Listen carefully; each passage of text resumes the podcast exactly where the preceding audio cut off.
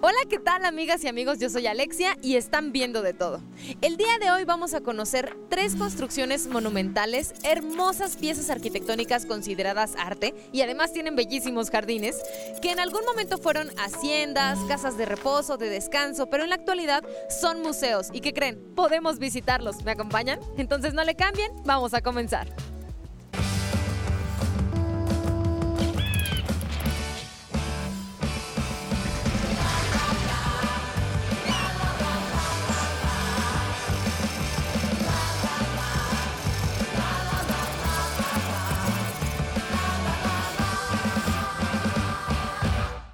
Ahora, ¿qué les parece si me acompañan a conocer el Museo Casa de la Bola?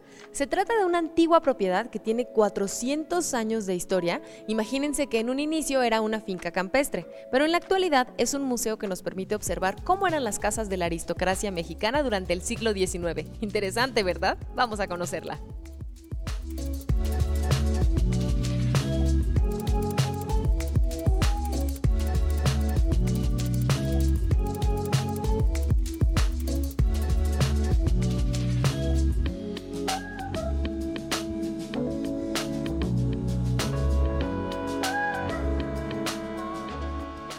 Es un oasis y además está lleno de puras eh, eh, cosas interesantes que visitar. Realmente don Antonio, que fue el fundador de esta casa y dos más que tenemos, porque dejó tres museos, casas museo. Entonces él vivió aquí y dejó, al final de su vida, dejó dos fundaciones, una dedicada a los animales, a los ancianos y a los niños. Y después dijo, ¿qué voy a hacer con mis tres casas? Y la dejó a, la Junta de Asistencia Privada. Nosotros pertenecemos a la Junta de Asistencia. Pero la maravilla es que pensó en la naturaleza, pensó en dejar todo, todo su fortuna y todas sus cosas, pues a una buena obra y a, una, a dos fundaciones, ¿no? Y además, pues es mágico estar aquí adentro. Entonces, pues nuestra eh, misión es conservar esto y pues hacer programas educativos y presentar a los museos como casas museos. Puedes sentir cómo vivía, cómo fue su creación, a lo que se dedicó, ya sea pintor, ya sea este poeta, escritor, y aquí don Antonio pues tenía varias facetas, ¿no? Y pues una de ellas fue el coleccionismo. Entonces por eso cuando entra uno a la casa puede sentir uno esa sensación de, intimidad a la vida de la persona. Él también tenía una parte de arquitecto, de ingeniero, porque toda la construcción la ves que, que como está le gustaba la construcción y eh, tenía esa, esa parte de unir lo, natural con toda la parte de, arte, ¿no? Entonces era un hombre muy especial en ese sentido.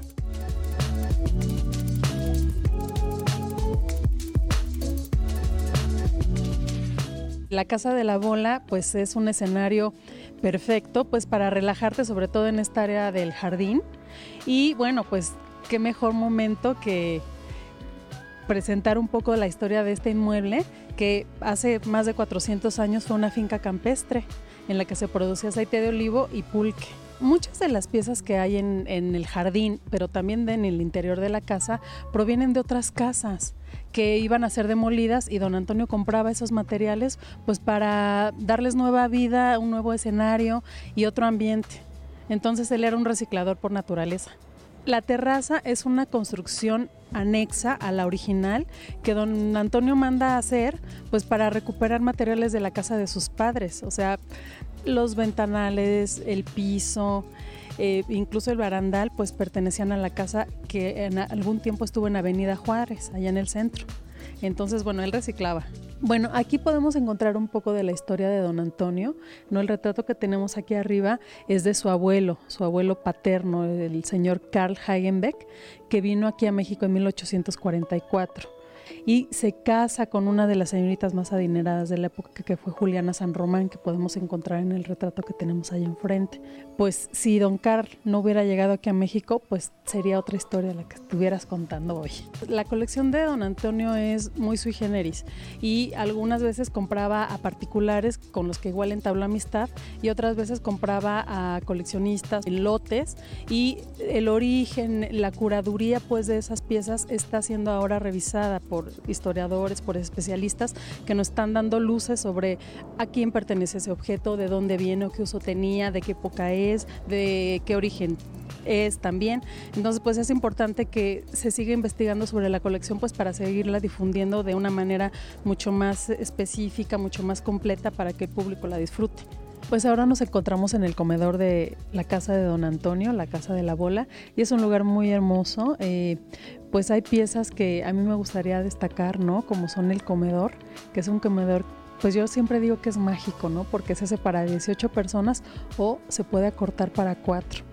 ¿No? Pensando en estas tablas que se desensamblan o se ensamblan según el número de invitados, pero también las vajillas que tenemos en las vitrinas que están empotradas en los muros, pues tenían un, uso peculiar porque eh, venían decoradas con imágenes de ciertos animales, por ejemplo, aves o productos del mar o verduras, y era como los usos y costumbres de la época del siglo XIX, ¿no? Tenías que respetar como el, tiempo de cada alimento y algunas piezas más que fueron pues ya herencia de don Antonio, ¿no? Copas, platería, que, que, bueno, pertenecieron a la familia de don Antonio. Don Antonio vivió aquí solo, ¿no? Pero eh, fue un hombre visionario pensando también que algún día esto se quedaría como un museo. A lo largo del recorrido vamos a encontrar algunos sillones en los que se posa un bastón. Esto significa que eran los lugares que él prefería sentarse. Don Antonio gustaba de sentarse en lugares. Yo creo que todos en nuestra casa tenemos un lugar preferido y aquí no es la excepción. Hay lugares que él prefería más que otros. Todas estas lecturas de los objetos culturales que vemos en todo el museo, pues es que no es nada más que los compraran por un buen gusto, sino que también eran personas muy leídas, eh, sabían, por ejemplo, Antonio Hagenbeck pues sabía español, alemán, francés, eh, el inglés y este y también sus hermanos e-, eran individuos muy bien preparados, entonces este pues eran personas de mucha cultura. Eh, siempre va a haber una, reminiscencia a, a, esa historia medieval en Alemania, a la historia novohispana, Em, a, todas estas leyendas de Tacubaya, que también es parte del gusto de Antonio y, es y es este y son cositas que vemos también en los libros que él conservó que ahora son parte de nuestra biblioteca.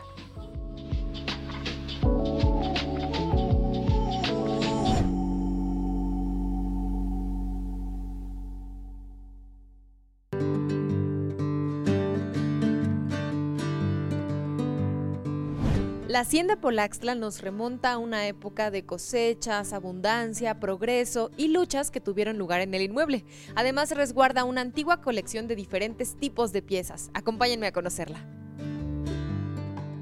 Esta hacienda nosotros eh, tenemos documentos que en 1614 ya tenía un juicio de aguas por el aprovechamiento de, los, de las aguas del río Acotzala y Santa Elena. Entonces pensamos que esta fue construida en 1580, 1585. Esta era una hacienda esencialmente eh, cerealera. Aquí lo que se hacía era sembrar trigo. Don Antonio compra esta hacienda en 1963 y esto está todo en ruinas. Él la empieza a hacer adecuaciones y arreglarla ya con la idea de montar su museo, como lo hizo en su casa, la Casa de la Bola o la Casa de Fin de Semana Santa Mónica. Aquí tenemos algo así como 29 hectáreas entonces tenemos eh, una, zona arbolada, tenemos una zona de labor donde se siembra y los jardines, más la casa, la casa principal que es el museo. Nosotros eh, pensamos que él recrea el tipo de terrazas que había en la casa donde él nació, en la casa de sus padres. Por eso es que eh, la terraza, por ejemplo, la de la entrada, es casi idéntica a la de la casa de la bola. La idea de don Antonio es hacer algo para el pueblo de México, dejar su legado al pueblo de México. Fue una persona excepcional y bien claro tenía lo que quería hacer. Y la verdad es que lo logró porque aquí estamos. Y es un, un lugar muy tranquilo, donde se respira una paz. La verdad es que tiene su encanto San Cristóbal Polas. Estamos en la casa principal. Es aquí donde se realizan los eventos sociales. Vean la fachada que construyó don Antonio porque toda esta parte él la reconstruyó, le agrega la terraza al edificio principal y atrás de nosotros está el, granero, un granero pequeño que ahorita lo, están, lo estamos rehabilitando y con el tiempo como pues, este tierras muy fértiles eh, se hizo el granero del exterior. En el museo lo tenemos en la parte, en la parte alta. A la entrada eh, tenemos a la derecha tenemos el establo, lo que era antiguamente el establo. Al lado contrario tenemos el granero y lado oriente tenemos todas las tierras de labor al lado sur tenemos el bosque, al lado poniente tenemos el jardín secreto que también vale la pena, vale la pena ver. Este era originalmente era un granero, después cuando el auge del pulque fue un tinacal, por eso le adecuaron y le hicieron eh, cosas para hacerlo más frío. Un tinacal es el lugar donde preparan el pulque, que esta fue una zona muy pulquera a inicios del siglo XX y yo creo que ha de haber durado hasta por ahí de 1930-35, que fue cuando en esta parte eh, se fue acabando el, el auge del pulque. Y ahorita, bueno, pues lo estamos rehabilitando porque pensamos hacer aquí un salón de usos múltiples. Exactamente aquí donde estamos se filmó una escena de la película Arráncame la vida, en donde era un desayunador, estaba Jiménez Cacho y, la Talancón. La verdad es que era impresionante esto. El reloj estaba en la parte central de la Casa Grande. Era una característica en todas las haciendas, que aquí por añadir las terrazas se pierde tantito el reloj, pero si vemos aquí a nuestra espalda, vemos las pesas que una sube lo trabaja y era la manera de darle cuerda al reloj. Tenemos la, la cocina, la típica cocina poblana, con los eh, fogones de, forrados de talavera y tenemos un mueble de los ah, años 30 mexicano, que vean lo bonito del, mueble. Bueno, este es un comedor de extensión y si se fijan el trabajo que tiene, bueno, la verdad es que es un comedor espectacular. Tiene las, las pinturas, lo, lo grabado en las sillas, en las patas del comedor. Tiene sus extensiones, ahorita las tiene en las cuatro tablas, pero se puede reducir y si vemos las, eh, los muebles que lo componen, los esquineros, todo está grabado. Si vemos aquí, pues tenemos a los caballeros águilas, tenemos eh, el águila en las sillas, en las patas del comedor, se ven a las personas ofreciendo la, comida. Este es un potabilizador de agua en la parte de baja vemos el cántaro y estaba goteando, así se potabilizaba el agua. Entonces siempre el agua se mantenía muy fresca y toda la gente tomaba de ahí. En esta sala que le llamamos el galerón, bueno, aquí vamos a entender cómo es este museo. Es un museo ecléctico porque es la mezcla de estilos. Como podemos ver, los cilindros los rollos para la pianola, que está perfecto. A lo mejor hay que hacerle la adecuación en, la corriente eléctrica para los rollos, pero la pianola pues, sirve, pero bien. Tenemos pinturas del padre Carrasco, tenemos los muebles fraileros, el biombo, el vitral alemán. Bueno, es una mezcla de todos los estilos. Tenemos desde los muebles Bull, los eh, italianos eh, neorrenacentistas, así como chinescos. Eh, la verdad es que don Antonio en cuestión de muebles él acomodaba como le gustaba. Y no se diga de los, de los gobelinos. La verdad es que en la fundación tenemos la colección de gobelinos, yo creo que más importante de América Latina, entre los tres museos. Don Antonio era una persona que disfrutaba, era muy culto y disfrutaba la naturaleza, la música, los animales. La verdad es que era un ser extraordinario.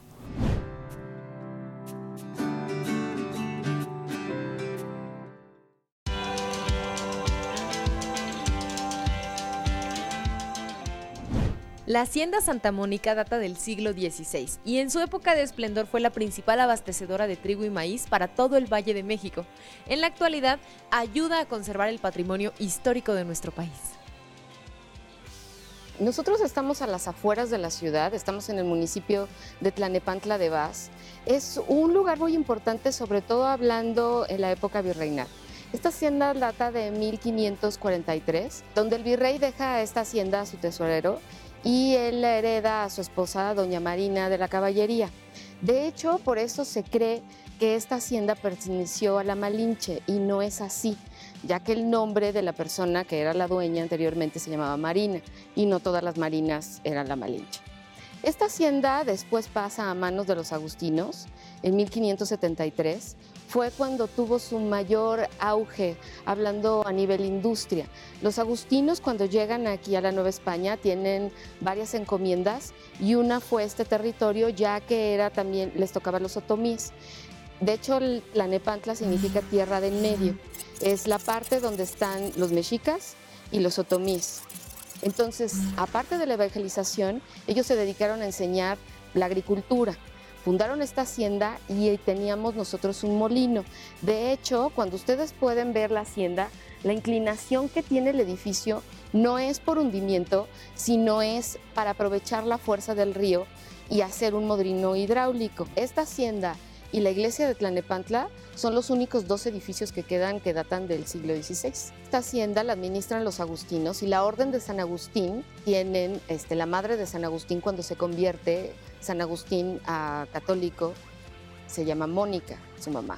Y entonces, por eso es la hacienda de Santa Mónica, es como la advocación principal de los agustinos. De hecho, las madres rezan a Santa Mónica para que les ayuden como con los hijos descarriados, ya que Agustín en su momento era muy descarriado y Santa Mónica oró y oró hasta que San Agustín se convirtió. La hacienda todavía cuenta con la tienda de raya y también era parte de la iglesia. Todas las haciendas tenían una tienda de raya que era donde se le pagaba a los peones, que parte de su sueldo era en efectivo y parte del sueldo era en especie. Y don Antonio cuando compra la hacienda, también dentro del predio estaba la iglesia, dedicada a Santa Mónica, pero cuando él muere en su testamento deja dicho que la iglesia se la deja al pueblo, entonces ya la administra la diócesis aquí de Tlanepantla. Después de que la dejan los agustinos y durante la época de la revolución, pues esta hacienda pasa en manos de varios dueños y ya don Antonio la compra en 1947. Él ya cuando quiere esta hacienda ya no existe nada del mobiliario original, estaba muy mm, derruida, él de hecho la restaura y lo que él hace es hacer un espacio del siglo XIX arriba en lo que fueron las habitaciones. El molino consta de tres plantas, por aquí abajo pasaba el río, de hecho allá tenemos una bajada para poderle dar mantenimiento a las piedras que estaban abajo. Y aquí todavía está el resto del poste donde estaba la tolva y donde daban vuelta las muelas. Y ya al final se ve que ya nosotros ya nos queda un estanque que donde iba el río, por eso tenemos este declive. Y lo que hizo después don Antonio es reformarlo en este espacio con esta gran chimenea de cantera traída de la casa de sus papás de Juárez 58, que ahí fue donde él vivió, y toda la cantera que está, tanto estas columnas como esta chimenea y otras piezas que están allá arriba en el museo, son de la casa de Juárez 58. Este es el recibidor. Este salón, por lo que es importante, es por las cajoneras que tenemos aquí y por los tapices. Son estas dos cajoneras, son unas cajoneras españolas una se recrea este, el descubrimiento de América, está Cristóbal Colón y, la reina Isabel abajo, y la otra es el Quijote de la Mancha. Estas cajoneras están hechas en carey y hueso y se lee como un retablo de, cualquier iglesia. Todos los retablos de las iglesias se leen de izquierda a derecha, de abajo para arriba, ¿no? Tienen esta lectura y estas cajoneras tienen esta misma lectura. Uno puede ver cómo transcurrió desde que a Cristóbal Colón se le ocurrió ir a pedir dinero y juntar los recursos. Y en el Quijote se ve desde esta Dulcinea, el molino de viento, todas estas cosas y son muy importantes y lo difícil es que las dos conservan todavía las mismas mesas. Estas cajoneras son impresionantes, son este, venecianas, están hechas en carey y lo importante del estilo de la cajonera es que evoca un estilo arquitectónico. Si vemos la, la balaustrada de arriba, las columnas, el frontón, los nichos y el espacio que tienen al centro como si fuera el recibidor de una casa, estas cajoneras no son para una recámara, son para un salón principal, para un recibidor. En un mismo salón podemos tener textiles, madera, carey, metales. Todos estos materiales se comportan de diferente manera, ¿no? Todos en lúmenes y luxes, que son el nivel de intensidad que necesita una pieza para poder sobrevivir y que no se deteriore, todos son diferentes. Esta es una recámara de matrimonio. ¿Por qué? Independientemente del tamaño de la cama, tenemos dos tocadores y tenemos dos armarios, uno más grande que el otro, que ya sabrán el más grande de quién era, si del hombre o de la mujer. Y también es algo muy importante aquí, los armarios cuando son de hombre, si eras soltero, únicamente tenían un espejo. Cuando ya eres casado, tienen dos. Los armarios de las mujeres solteras tienen dos espejos y cuando están casadas tienen tres.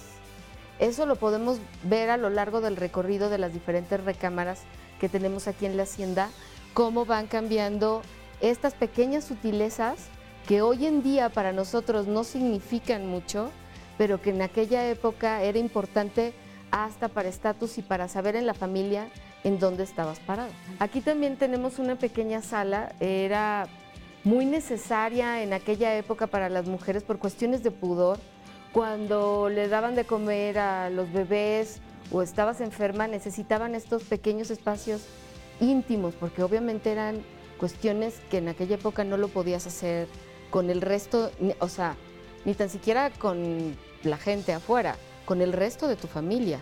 Tenías que estar en la intimidad de tu cuarto para poderle dar de comer a tu hijo, entonces por eso tenías estas pequeñas salitas aquí para que pudieras realizar ese otro tipo de actividades. Esta habitación es, es una habitación de señorita, todo dado por el tono de los muebles, el número de espejos que tiene cada uno de los armarios, eh, la recámara que es de latón, que está este, toda eh, decorada con flores y detalles importantes que se vuelven para la ambientación de una dama de sociedad en aquel tiempo. Imágenes que te inspiren. De jardines tenemos 21.800 metros cuadrados y los jardines es una delicia recorrerlos. Antes de que nuestros visitantes suban al museo, hacemos que visiten los jardines